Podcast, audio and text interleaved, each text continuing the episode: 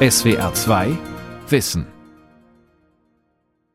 Isabel y Fernando en unos 12, 15 años van conquistando todos los territorios del reino hasta que Granada se convierte. Alejandra Reina erklärt Besuchern die Geschichte der Alhambra. Die mittelalterliche Palastanlage arabischen Ursprungs steht hoch über der Stadt Granada. Sie ist ein beeindruckendes Beispiel der Architektur des Al-Andalus, also jener Zeit von 711 bis 1492, in der Andalusien eine Provinz nordafrikanischer Berberdynastien war. Und später in mehrere Taifas, Kleinkönigreiche zerfiel. Die imposante Kasbah ist seit 1984 UNESCO-Weltkulturerbe und sie ist eine der meistbesuchten Touristenattraktionen Europas. Al-Andalus heute. Spaniens muslimisches Erbe. Von Brigitte Kramer und Vanja Budde. In Granada blüht dank des großartigen maurischen Erbes der Tourismus. Mehr als fünf Millionen Menschen haben die Stadt 2019, im Jahr vor der Corona-Pandemie, besucht. Inzwischen sind die Touristen zurückgekehrt. Es gibt Hammams, Teestuben und marokkanische Souvenirshops, die von Einwanderern betrieben werden. Manche Einwohner sprechen deshalb von einer schleichenden Rückeroberung. Für sie sind Marokkaner Fremde. Und sie vergessen, dass viele Spanier selbst nordafrikanische Wurzeln haben. Alejandra Reina, die 30-jährige Touristenführerin, identifiziert sich nicht mit dem arabischen Erbe ihres Landes, erzählt sie uns im Interview. Well, it's not my heritage at all. Ich komme aus Galicien, uh, dem kleinen Teil von Spanien nördlich von Portugal, der keltischen Ursprungs ist. Uh, also Al-Andalus ist nicht Teil meiner kulturellen Identität, aber als Spanierin bin ich wirklich stolz auf unsere Geschichte. Diese Mischung verschiedener Kulturen aus aller Welt. Uh,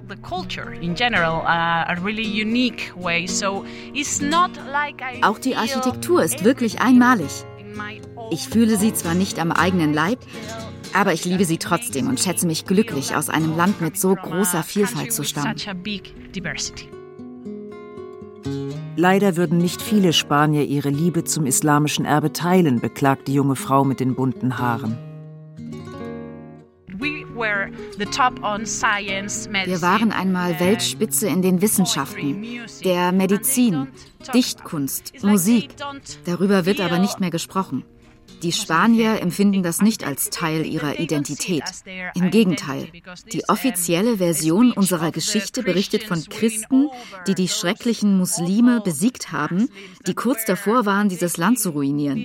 Das stimmt natürlich nicht. Spanien war im 15. Jahrhundert eines der fortschrittlichsten Länder, dank all der wissenschaftlichen und kulturellen Errungenschaften der Muslime. Darum finde ich, es ist eine Schande, wie wenig die Leute über unsere Geschichte wissen vor allem über diese acht Jahrhunderte islamischer Herrschaft.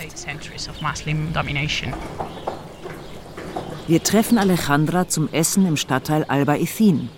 Das maurische Erbe scheint sehr lebendig zu sein. Zumindest hier vor der weißgetünchten Moschee. Es ist Freitagnachmittag, der Muezzin ruft zum Gebet. Alejandra isst Köfte, Hackfleischbällchen in pikanter Soße, die ein marokkanisches Restaurant serviert. Das Albaicin-Viertel wirkt wie ein Dorf. Es liegt oberhalb der Stadt, auf gleicher Höhe mit der Alhambra und steht wie sie unter UNESCO-Schutz. Hier geht es bergauf und bergab. Die gepflasterten Straßen sind eng und verwinkelt. Gesäumt werden sie von niedrigen, weißgetünchten Häusern. Viele von ihnen haben ummauerte Innenhöfe mit üppig wachsender Vegetation, mit großen Palmen und Zypressen. Brunnen plätschern leise vor sich hin, auf blau gefliesten Fenstersimsen stehen mit Geranien bepflanzte Blumentöpfe. Der Albaicin ist bezaubernd und auch arabischen Ursprungs. Die Ziriden, ein Berbervolk, das Andalusien Anfang des 11. Jahrhunderts besiedelt hat, soll hier prähistorische und römische Fundamente genutzt haben, um die ersten Häuser zu errichten. Marokkaner werden hier in Südspanien nicht als Angehörige einer verwandten, vielleicht sogar vertrauten Kultur betrachtet. Bislang zumindest nicht. Alejandra Reina beobachtet, wie sich das bei jungen Leuten gerade etwas ändert. Von meiner Generation aufwärts? Nein. Aber von meiner Generation abwärts? Ja. Warum?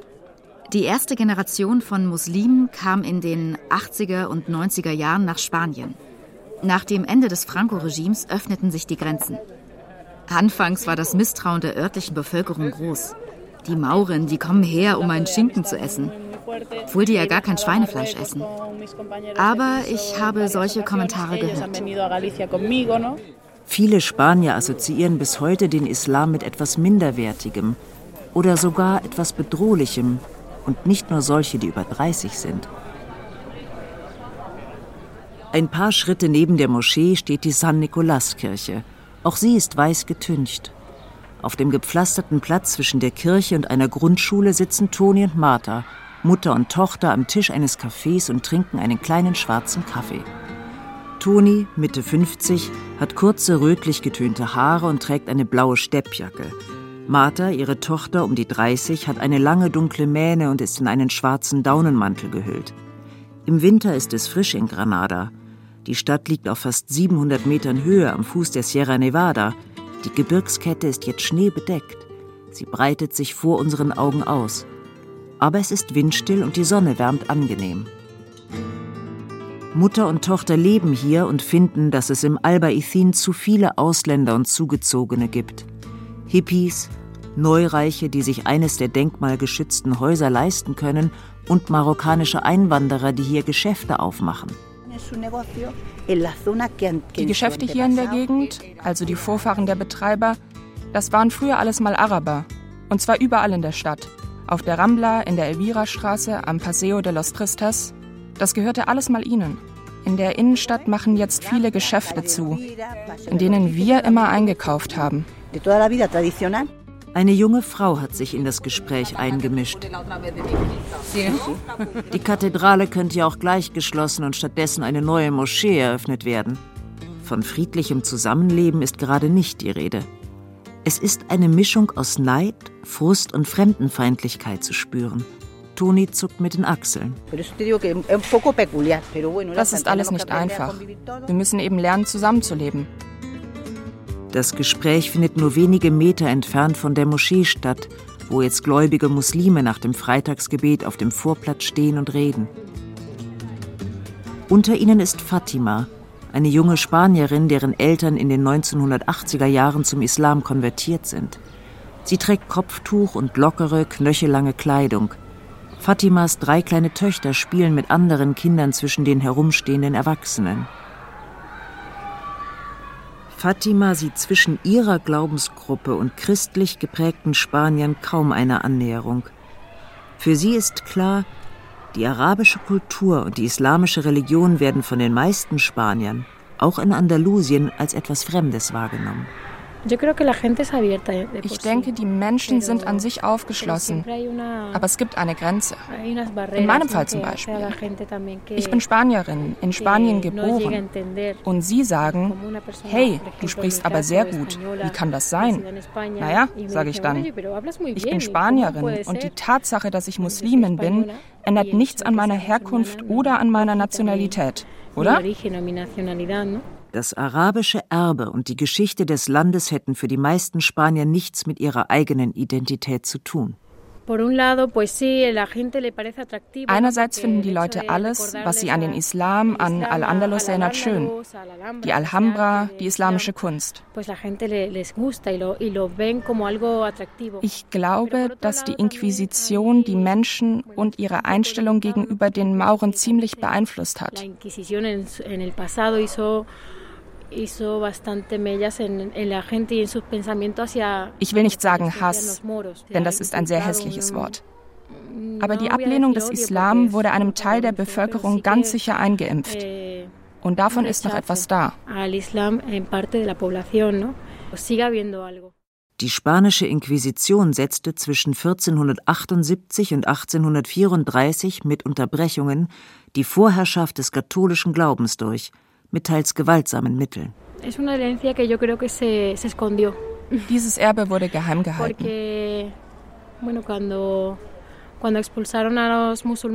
Als die Muslime vertrieben wurden, mussten die, die dageblieben sind, konvertieren oder ihren Glauben im Verborgenen weiterleben, wenn sie keine Repressalien erleiden wollten.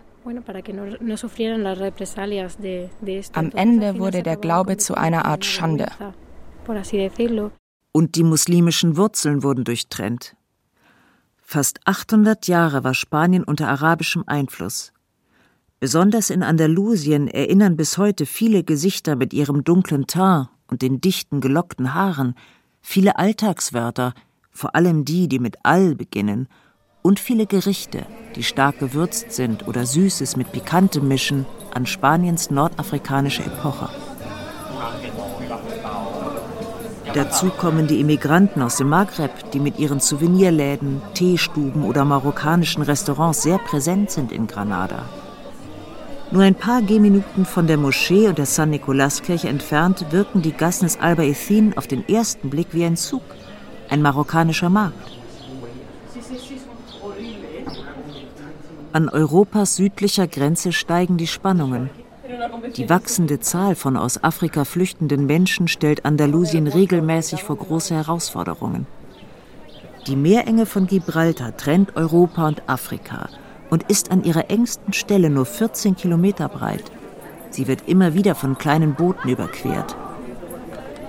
Die Geflüchteten landen in Auffanglagern, viele ziehen nach Norden weiter, manche bleiben. Doch im europäischen Vergleich sind es immer noch wenige. 157.113 Marokkaner und Marokkanerinnen sind 2022 in Andalusien gemeldet. Das sind weniger als zwei Prozent der andalusischen Gesamtbevölkerung. Und Spaniens größte Region braucht billige Arbeitskräfte in der Landwirtschaft, vor allem auf den Erdbeerplantagen von Huelva und in den Gewächshäusern von Almeria, wo sie teils in slum-ähnlichen Behausungen leben müssen, ohne Strom und fließendes Wasser. Die Marokkaner im Zentrum von Granada haben ein besseres Schicksal. Sie müssen nicht so hart arbeiten. Ich lebe seit 20 Jahren als Immigrant in Spanien. Ich war sehr jung, als ich hierher kam. Das war ein Abenteuer. Der europäische Traum. Sie wissen schon. Und vieles andere. Ich komme mit den Leuten gut aus. Ich komme mit der Kultur gut aus. Mustafa stammt aus Uchta im Nordosten Marokkos und kocht in einem marokkanischen Restaurant.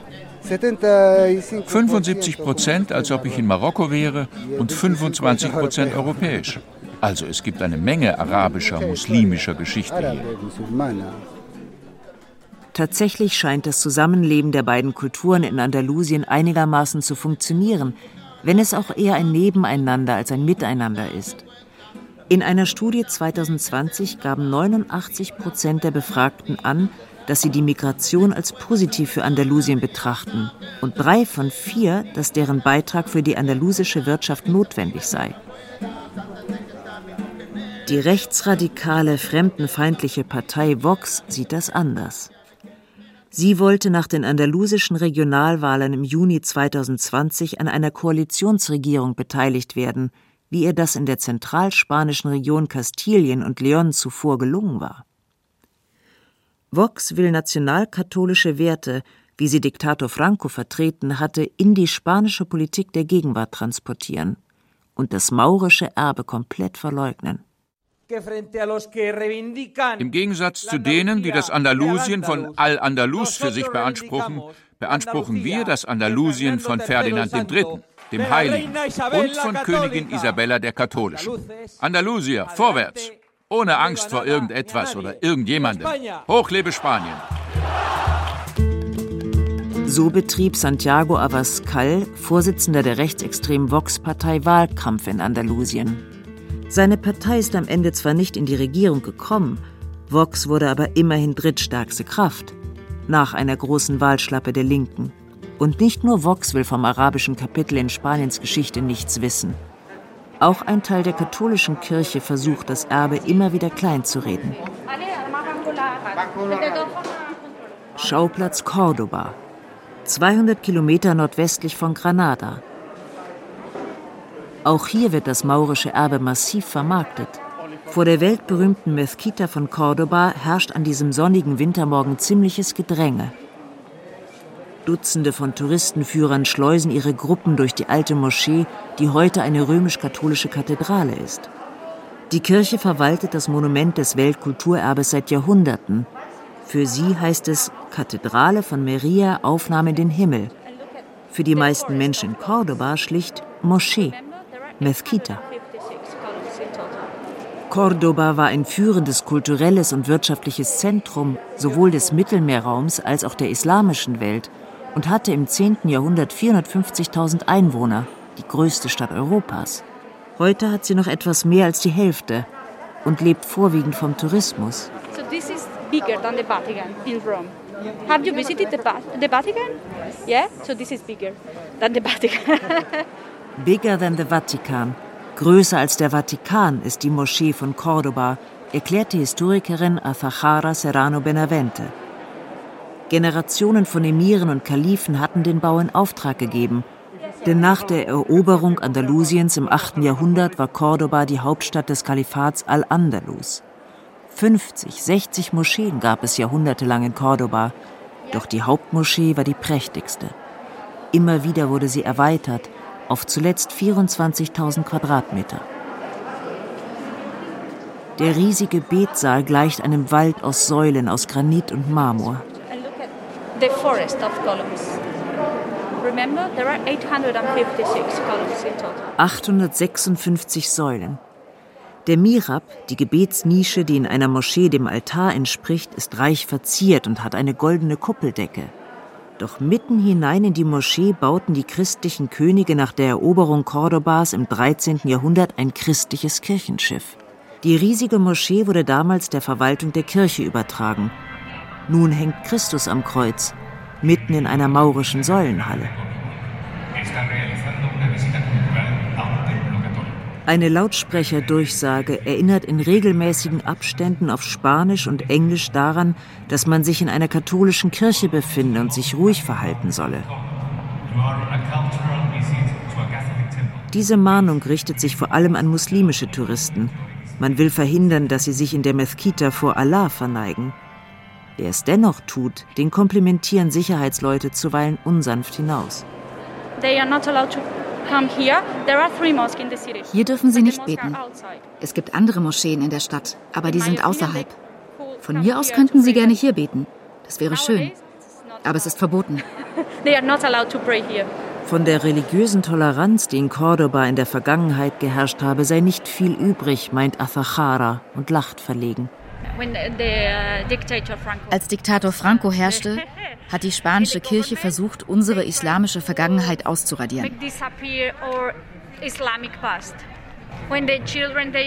Die Kinder lernten in der Schule alles über die katholischen Könige und wie gut es war, dass sie die Muslime und Juden vertrieben haben. Wie erleben das die Muslime in Spanien? Fühlen sie sich diskriminiert? Wir besuchen Isabel Romero, die Vorsitzende der Junta Islamica, der muslimischen Gemeinde von Cordoba. Sie ist wie viele ihrer Landsleute vom Katholizismus zum Islam konvertiert und ist seit vielen Jahren Präsidentin des Instituto Halal. Es wurde gegründet, um der muslimischen Gemeinde Zugang zu Halal-Produkten zu ermöglichen, Nahrungsmitteln, die im Einklang sind mit den Speisevorschriften des Islam. Die Büroadresse des Instituts ist nobel, in einem prächtigen Stadtpalast. Doch es gibt kein Schild, keinen Namen an der Tür, nur eine Codenummer. Die Terroranschläge vom 9. September 2001 hätten sich wie ein schwarzer Schatten über ihre Gemeindearbeit gelegt, sagt Isabel Romero. Alle anderthalb Milliarden Muslime weltweit seien damals über einen Kamm geschoren worden.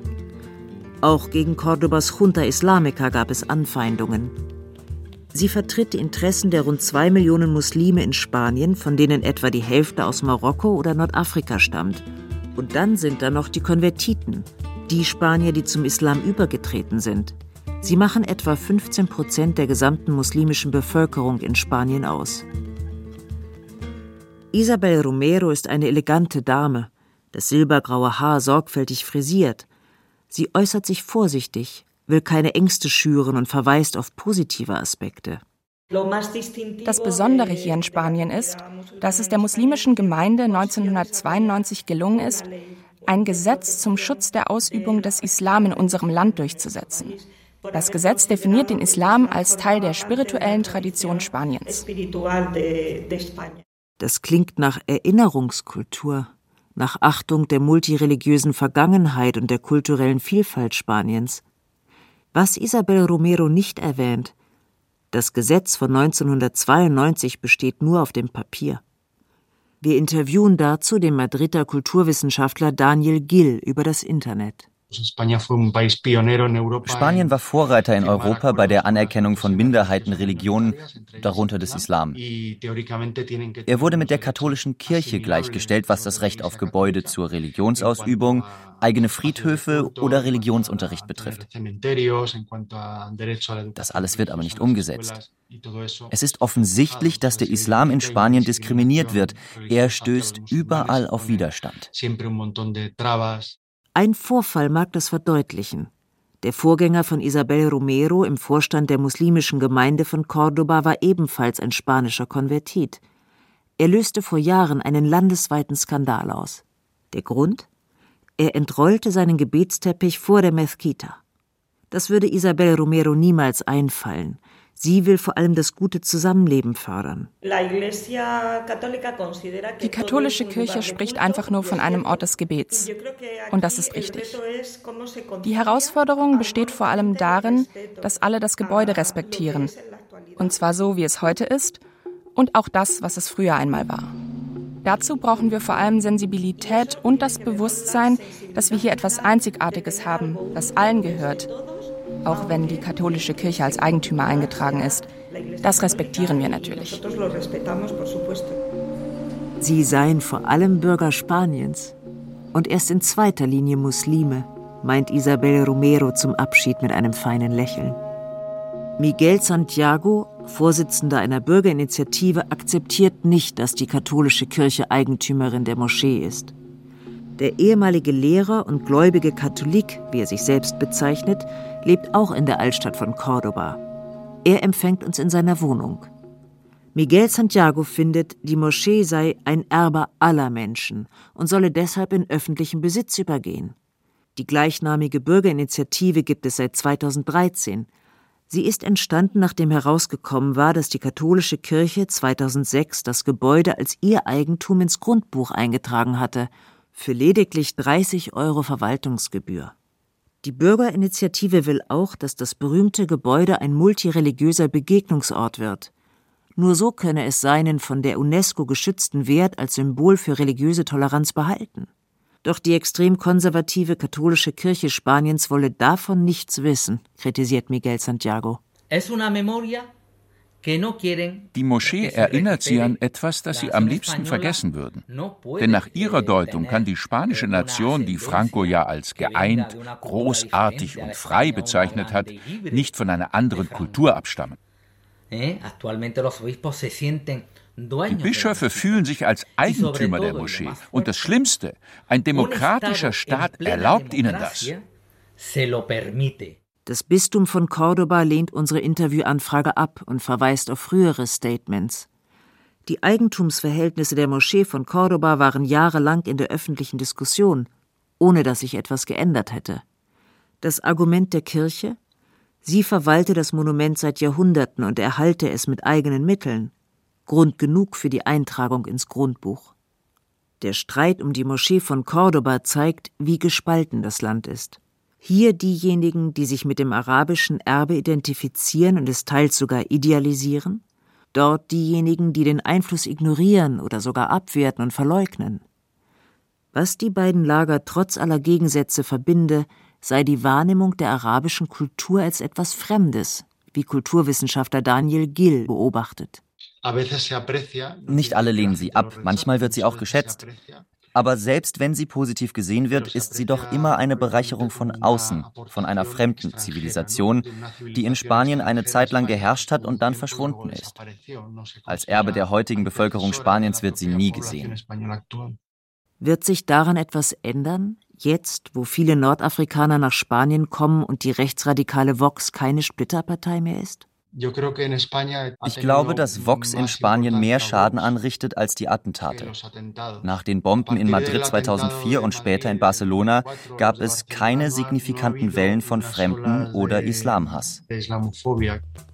Bei den Bombenattentaten auf einen Madrider Nahverkehrszug am 11. März 2004 ermordeten islamistische Terroristen 193 Menschen, mehr als 2000 wurden verletzt und am 17. August 2017 fuhr ein dschihadistischer Attentäter mit einem Lieferwagen durch eine Menschenmenge auf den Ramblas im Zentrum von Barcelona.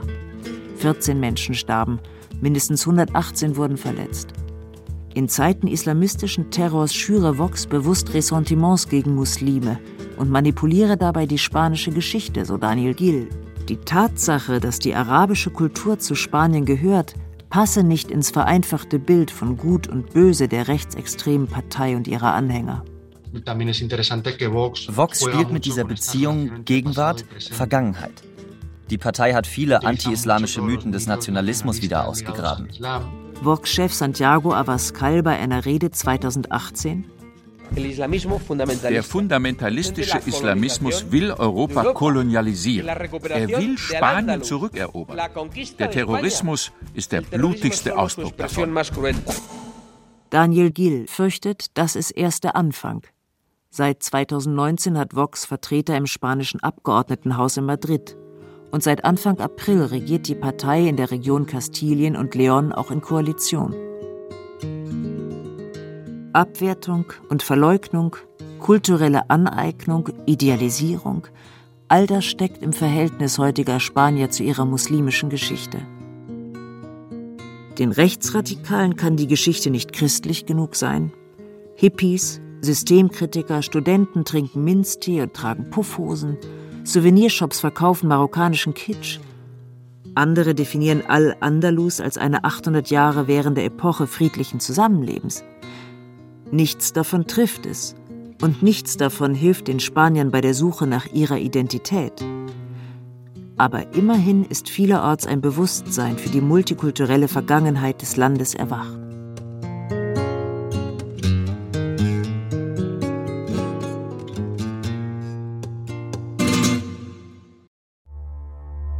SWR 2 Wissen. Al-Andalus heute. Spaniens muslimisches Erbe von Brigitte Kramer und Vanja Budde. Sprecherin Maike Rötzer, Regie Günther Maurer, Redaktion Dirk Asendorf. Das SWR Podcast Festival. Hallo, hier ist Ralf Kaspari vom SWR2 Wissen Podcast. Am 14. Januar 2023 bin ich live beim SWR Podcast Festival und spreche mit dem Lehrer Bob Blume, auf Social Media bekannt als Netzlehrer, über Schule und Bildung. Ich frage ihn, was ist eigentlich der Sinn vom Lernen und wie kann man Schule endlich besser machen? Kommt nach Mannheim, seid dabei bei unserem Live-Podcast von SWR2 Wissen. Beim SWR Podcast Festival vom 12. bis 14. Januar 2023 in Mannheim. Tickets gibt es auf swr.de-podcast Festival. SWR 2 Kultur neu entdecken. SWR 2 Wissen. Manuskripte und weiterführende Informationen zu unserem Podcast und den einzelnen Folgen gibt es unter swr2wissen.de.